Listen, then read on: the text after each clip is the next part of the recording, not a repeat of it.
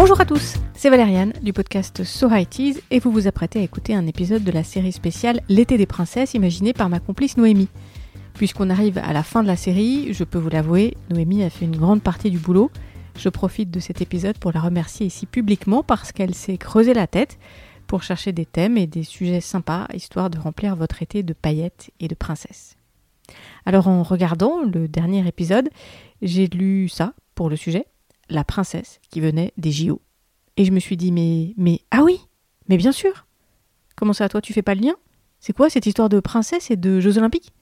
Est-ce que les bergères font les JO maintenant? Eh ben, on n'est pas loin. Je te donne un indice.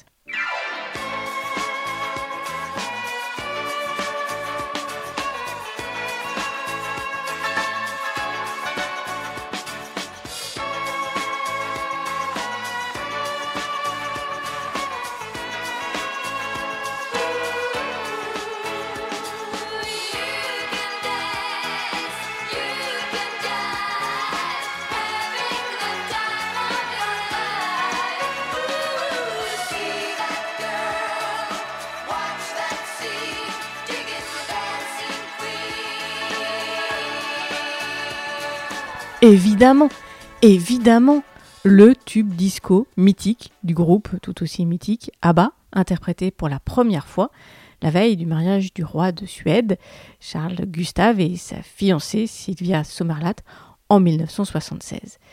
Le souverain suédois épousait enfin, quatre ans après leur rencontre, la jeune femme rencontrée aux Jeux Olympiques.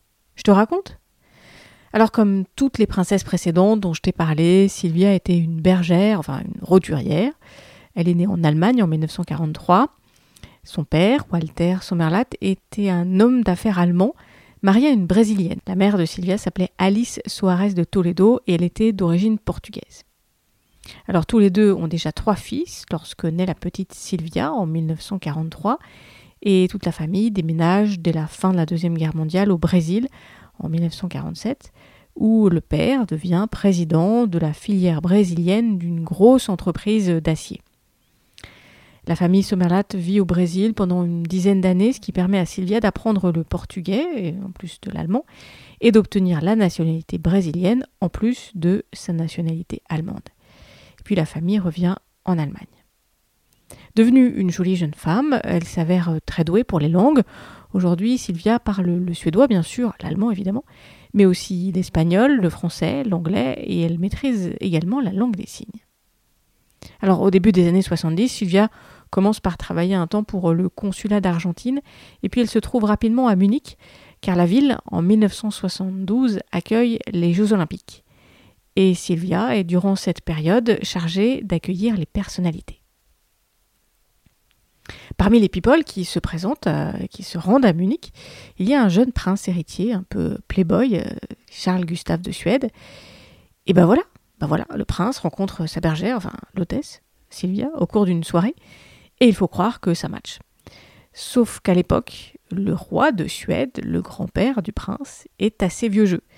Et pour lui, il n'est pas question que Charles Gustave épouse une roturière. Or, le consentement du roi est indispensable pour que le mariage soit valide.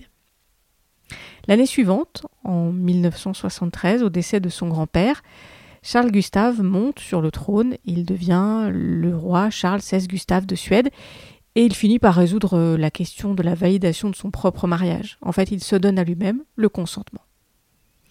Les deux jeunes gens se fiancent et finissent par se marier en 1976. Un événement unique pour le pays. Imagine ça, un roi régnant qui se marie ça n'était pas arrivé en Suède depuis à peu près le XVIIIe siècle. Ça méritait donc quelques festivités. Et pour l'occasion, le spectacle donné à l'Opéra de Stockholm est retransmis à la télévision avec en exclu ce nouveau titre du groupe ABBA.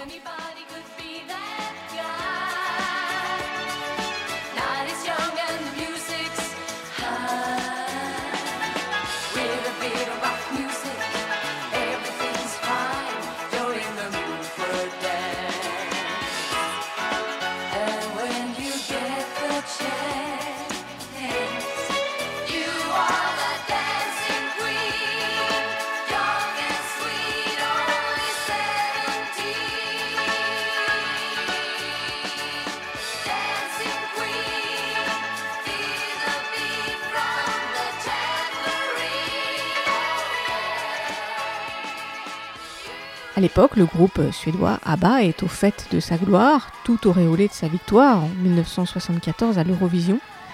Et ce soir-là, la veille du mariage, donc, en costume et en perruque assez baroque, Agneta, Bjorn, Benny, Annifried, ABBA donc, interprètent leur nouvelle chanson, une chanson qu'ils dédient à leur nouvelle reine, mais en fait, contrairement à la légende, ce titre n'a pas été composé spécialement pour la reine Sylvia, même si cette jeune et fraîche souveraine séduisait à l'époque absolument tout le monde, tous ces Suédois désireux de voir un peu de modernité et de jeunesse arriver au sein de la famille royale. Au cours des années suivantes, la reine consort a donné naissance à trois enfants, la princesse héritière Victoria, le prince Carl Philippe et la princesse Madeleine. Aujourd'hui, elle a huit petits-enfants. Comme toute reine glamour, Sylvia a souvent sa tête dans les journaux Rarement la presse à scandale quand même. Ça, c'est plutôt réservé au roi de Suède, un sacré coureur et pas seulement de voitures de course. Euh, la presse à scandale, c'est aussi réservé aux filles de la reine Sylvia qui ont eu un peu de mal à trouver leur prince charmant. Mais Sylvia a quand même eu quelques pages un peu moins gratifiantes dans les magazines et les journaux, en particulier lorsque de vieilles histoires paternelles sont remontées à la surface. Alors déjà, au moment de son mariage en 76, on savait que son père, M. Sommerlat, avait pris sa carte du parti nazi. Euh, c'était une carte étrangère, mais nazie quand même. Sauf que dans les années 2000, après la mort du père de la reine, la presse suédoise révèle que euh, l'homme d'affaires a dirigé un temps une entreprise spoliée un juif et qu'il était quand même bien membre du parti nazi depuis les années 30. Sobrement, face aux critiques, le palais royal s'est finalement contenté de déclarer que le père de la reine Sylvia ne faisait pas partie de la famille royale suédoise. Aujourd'hui, à 78 ans, Sylvia, qui a dû faire un petit peu de chirurgie esthétique quand même, euh, conserve son port altier, une belle chevelure brune pour poser toute sa collection de diadèmes, et puis une impressionnante collection de robes des années 70 et 80 qu'elle prête volontiers à sa fille Victoria. Et depuis son palais de Stockholm, Sylvia doit regarder les autres princesses qui, comme elle, ont dû lutter contre les éléments pour épouser leur prince. On se fait une petite liste de ces bergères devenues princesses?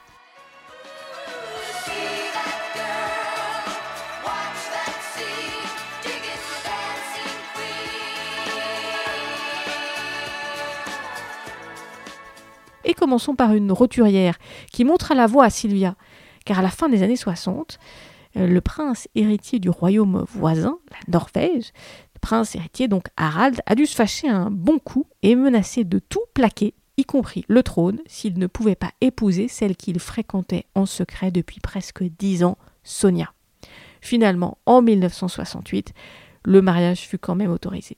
Le couple est monté sur le trône en 1991 à la mort du père d'Harald. En Norvège, on est devenu très détendu maintenant avec les roturières, parce que le prince héritier, le propre fils de Harald et Sonia, il s'appelle Haakon, eh bien, a trouvé l'amour auprès d'une jeune femme roturière, certes, mais aussi mère célibataire. Alors il l'a quand même épousée, et un jour, la reine consort de Norvège s'appellera Mette-Marit. On est tellement détendu en Norvège que la propre sœur d'Haakon, euh, la princesse Martha Louise, devrait prochainement, elle, épouser en seconde noce une sorte de chaman gourou. On sait pas très bien ce qu'il fait. En Europe, l'idée qu'une simple femme du peuple, bergère, devienne un jour reine consort ne pose presque plus de problème à personne.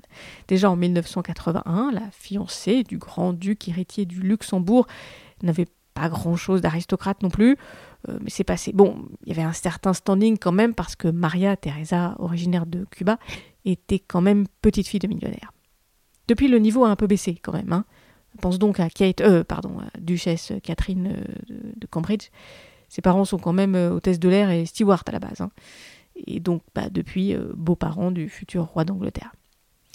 Et puis, un peu plus loin, le grand-père de la reine Laetitia d'Espagne était quand même, lui, chauffeur de taxi. Laetitia était même elle, divorcée quand elle épousa le prince Felipe d'Espagne.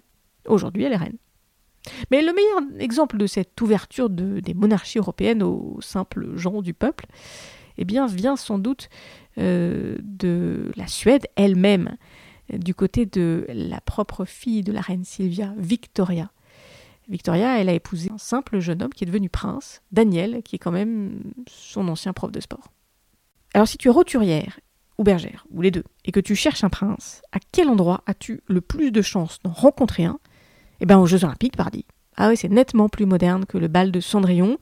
Euh, Sylvia et Charles Gustave se sont donc rencontrés à Munich en 1972. Un peu plus tard et beaucoup plus loin, le prince héritier Frédéric du Danemark a croisé sa future épouse Marie lors des Jeux Olympiques de Sydney, c'était en 2000. Et puis bon, ça c'est pas les JO, mais ça reste quand même une compétition sportive. Le prince Albert a flashé un jour sur une jeune nageuse sud-africaine lors d'une compétition à Monaco. Euh, depuis, Charlène est devenue euh, son Altesse Sérénissime pour le meilleur et surtout pour le pire, visiblement. Comme Sylvia, certaines bergères, enfin princesses, euh, doivent aussi composer avec un passé paternel un peu euh, compliqué. Alors non, je pense pas à Meghan Markle et son papa hein, qui parle dans la presse. Non, euh, je pensais plutôt à Maxima des Pays-Bas. Maxima, elle est née en Argentine. Et lors de son mariage en 2002 avec le prince héritier Willem Alexander, qui est devenu depuis roi des Pays-Bas, eh bien, Maxima, la pauvrette, elle pleurait à chaudes larmes en entrant dans l'église parce que ses parents n'avaient pas pu venir. Ils avaient dû renoncer à la cérémonie euh, et même carrément revenir dans le pays. Pour quel motif? Ah oui, bah, le passé qui remonte, hein. le passé, le passé, ouais. faut dire que le père de Maxima avait été dans les années 70 un ministre euh, du régime euh, en Argentine mené par le dictateur Videla. Et puis alors, comme toutes ces bergères ou presque, hein, Sylvia, épousant son prince, a eu aussi la joie eh bien, de ceindre des diadèmes et des bijoux de toutes sortes. Croyez-moi, la cassette de la reine de Suède est particulièrement bien garnie. Alors il y a sans doute une partie qui lui appartient pas personnellement, ça fait plutôt partie des biens de la couronne. Reste que sans tête pour les porter, euh, tous ces bijoux ne servent pas à grand chose.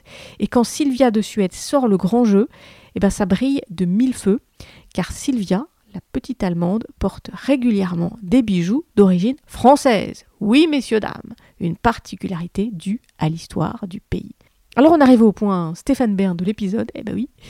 Au XVIIIe siècle, en France, le maréchal d'Empire Jean-Baptiste Bernadotte, un temps allié à Napoléon, a eu la bonne idée de se faire élire roi de Suède. Et parti dans son nouveau pays avec son épouse, Bernadotte y est resté. Et il a fondé la dynastie Bernadotte qui règne encore. D'ailleurs, les boutons en diamant de son uniforme sont aujourd'hui montés sur un ravissant diadème régulièrement porté, alors d'abord par Sylvia et aujourd'hui par ses deux filles Victoria et Madeleine. Mais l'histoire ne s'arrête pas là. La petite fille de l'impératrice Joséphine, ouais, celle de Napoléon, la petite fille donc, qui s'appelait aussi Joséphine, a hérité de certains bijoux de sa mamie, dont un formidable diadème de camée porté par Sylvia de Suède et Victoria le jour de leur mariage respectif. Comment ça? Eh bien oui, parce que cette Joséphine était la fille d'Eugène de Beauharnais, et Joséphine, elle avait épousé Oscar, le fils de Jean-Baptiste Bernadotte, roi de Suède. Tu en veux encore? Sais-tu qui était la reine consort de Suède, celle dont je t'ai parlé, celle que le maréchal Bernadotte a emmenée un jour là-bas dans son pays froid où il venait d'être élu roi? Eh bien, cette reine s'appelait Désirée. Désirée Clary, elle venait de Marseille. Alors ouais, c'est vrai que la Suède, elle a eu un petit peu de mal à s'adapter, elle n'est pas restée très longtemps, juste le temps de donner une descendance au nouveau roi. Désirée, c'était la fille d'un marchand de soie, lequel a bien marié ses filles. La sœur de Désirée, elle s'appelait Julie, elle est devenue reine de Naples parce qu'elle elle avait épousé Joseph Bonaparte, oui, le frère d'eux. Et puis bon, bah, Désirée, elle est devenue reine de Suède. Mais avant de se marier, elle avait eu un autre fiancé, un général, un type avec un accent très très prononcé, un type qui était né sur une île en Méditerranée, un type euh, pas bien grand, mais qui un jour rêva d'empire.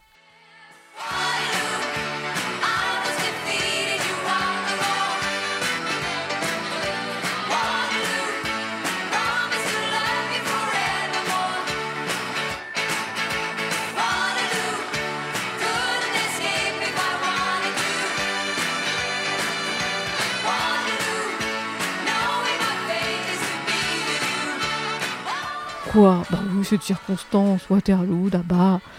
Le groupe euh, remporte l'Eurovision 1974 avec ce titre.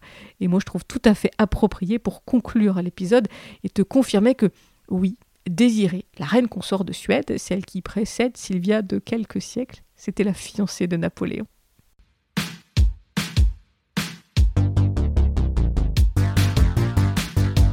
Voilà, c'est le dernier épisode euh, de la série L'été des princesses. On attend euh, tous les commentaires sur les réseaux sociaux. Le reste des épisodes est à retrouver sur les applis habituelles, là où aussi on peut mettre des étoiles et donner son avis sur le podcast. Et puis je vous rappelle que notre podcast est membre du label Podcut qui nous permet de développer d'autres épisodes, des événements plein d'autres choses, plus d'informations sur podcut.studio. Merci pour votre écoute et à bientôt pour euh, de nouveaux épisodes à la rentrée. Bye bye